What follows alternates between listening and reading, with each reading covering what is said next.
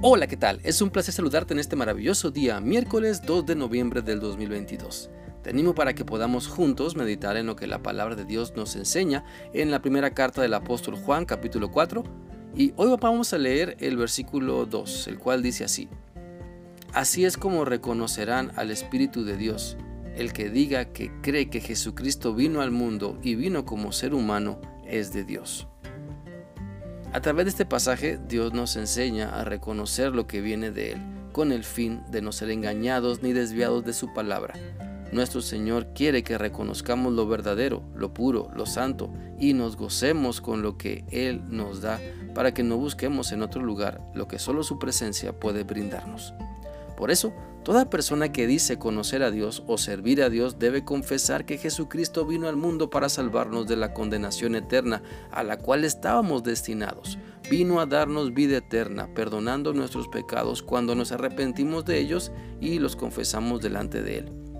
Si decimos conocer a Dios, necesitamos entonces sujetarnos a su plan y no al nuestro. Necesitamos conocer la verdad de su palabra para ser libres de las falsedades que en la vida nos quieren dominar. Por eso la Biblia dice en Juan 8:32 lo siguiente, y conocerán la verdad y la verdad los hará libres.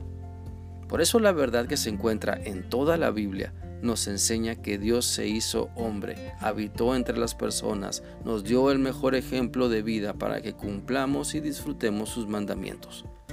Recordemos también lo que nos dice la Biblia en Juan 1, versículos 1 y 2 y el 14. En el principio era el verbo, y el verbo era con Dios, y el verbo era Dios. Este era en el principio con Dios. Y aquel verbo fue hecho carne, y habitó entre nosotros, y vimos su gloria, gloria como del unigénito del Padre, lleno de gracia y de verdad. Toda persona que tiene una relación con Dios por medio de su Espíritu Santo entonces se nutre, se alimenta, madura, crece y es capaz de reconocer todo lo que Dios es y está realizando en su vida, confesando con su boca y con su vida lo que la palabra de Dios nos enseña. Por lo tanto, te animo para que en todo lugar donde Dios te ha colocado, con todas las personas a las que Dios te ha acercado, tus pensamientos, tus palabras, tus acciones puedan demostrar que eres hijo de Dios, que has nacido de nuevo y que crees con todo tu ser en el plan maravilloso que Dios enseña en su palabra. ¿Sabes? Las personas que nos rodean necesitan conocer a Cristo, necesitan saber que Él es capaz de transformar completamente para bien y para siempre a quien se somete a su voluntad. Y es por eso que necesitan ver en nosotros la obra de transformación de antes una vida dominada por la maldad de nuestra alma, a ahora una vida dominada por su Espíritu Santo. Porque no se trata solo de expresar con nuestra boca que creemos en Dios y no dejarnos guiar por Él.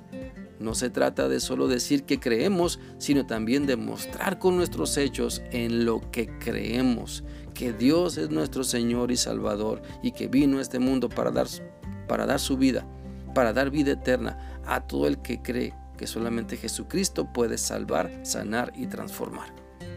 Te invito entonces a reflexionar en tu manera de demostrar cómo crees en Dios, qué están reflejando tus acciones y palabras. Tu carácter y temperamento están siendo controlados, dominados por el Espíritu Santo. Tus hechos confiesan que Jesucristo es el Hijo de Dios y que te está transformando. Mira, no se trata de que recites la Biblia de memoria, sino que la vivas, que seas un fiel testigo del maravilloso amor de Dios que sigue transformando vidas cuando seguimos sus instrucciones y confesamos que Él es el único que puede hacer la diferencia para bien en nuestra vida, matrimonio, familia, comunidad, iglesia. Por lo tanto, quiero invitarte para que aproveches hoy las oportunidades para dar a conocer que el Espíritu de Dios domina tu vida.